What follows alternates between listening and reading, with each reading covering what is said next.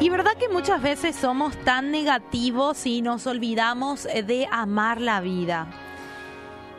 Y estuve leyendo una reflexión el día de hoy y realmente es cierto lo que eh, decía esta reflexión, donde muchas veces somos muy buenos realmente en dar buenos consejos, somos buenos en animar a alguien, en motivar a otros, en incentivar a algunos a ser mejores, pero sabemos que somos humanos también nosotros.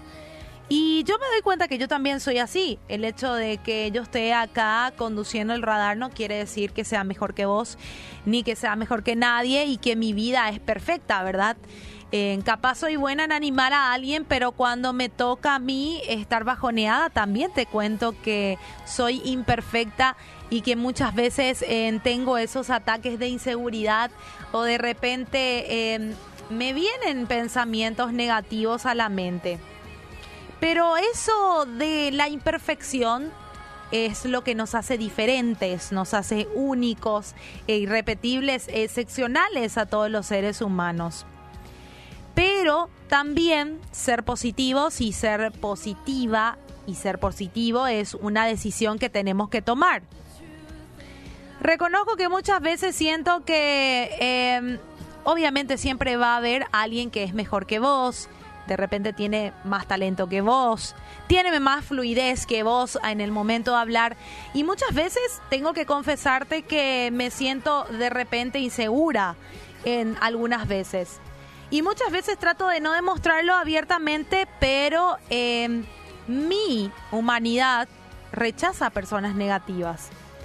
Y aquellos que si no se están quejando de algo, están diciendo algo nefasto de un incidente que ocurrió, de una persona con la que intercambian al diario o acerca de un lugar donde viven, sea su vivienda o sea el país, provoca realmente preguntarle si no ven algo positivo, porque hay gente que realmente vive, vive comentando cosas negativas, vive viendo el lado negativo de todo y nunca salen de su boca algo positivo, sea pequeño, sea algo pequeño, pero nunca podemos apreciar eso de sus bocas.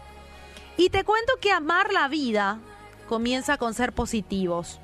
Porque todos realmente podemos tener momentos de quejas, momentos de crítica, pero cuando eso se vuelve una costumbre, mi querido oyente, cuando la hacemos parte de nuestra conversación diaria, cuando dejamos que eso sea lo que nos distingue y, que la persona hasta llegue a decir, ay, ahí ya viene ya otra vez y, y seguramente va a contar algo negativo. Bueno, cuando eso realmente se hace parte de nuestra vida, tenemos que cambiar realmente y tenemos que volver a reestructurarnos porque realmente estamos eh, lejos de Dios cuando somos de esa manera. Porque como te dije, todos tenemos momentos difíciles, pero tenemos que decidir buscar una solución.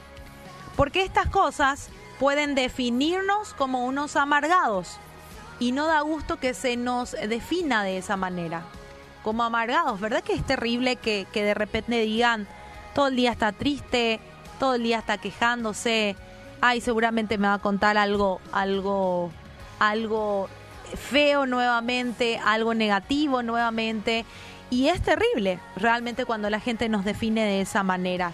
Y lo peor de todo es si es cierto, ¿verdad? Porque cuando no es cierto sabemos que, que, no tiene eh, relevancia, pero cuando es cierto sí tenemos que analizarnos y volver a reestructurarnos.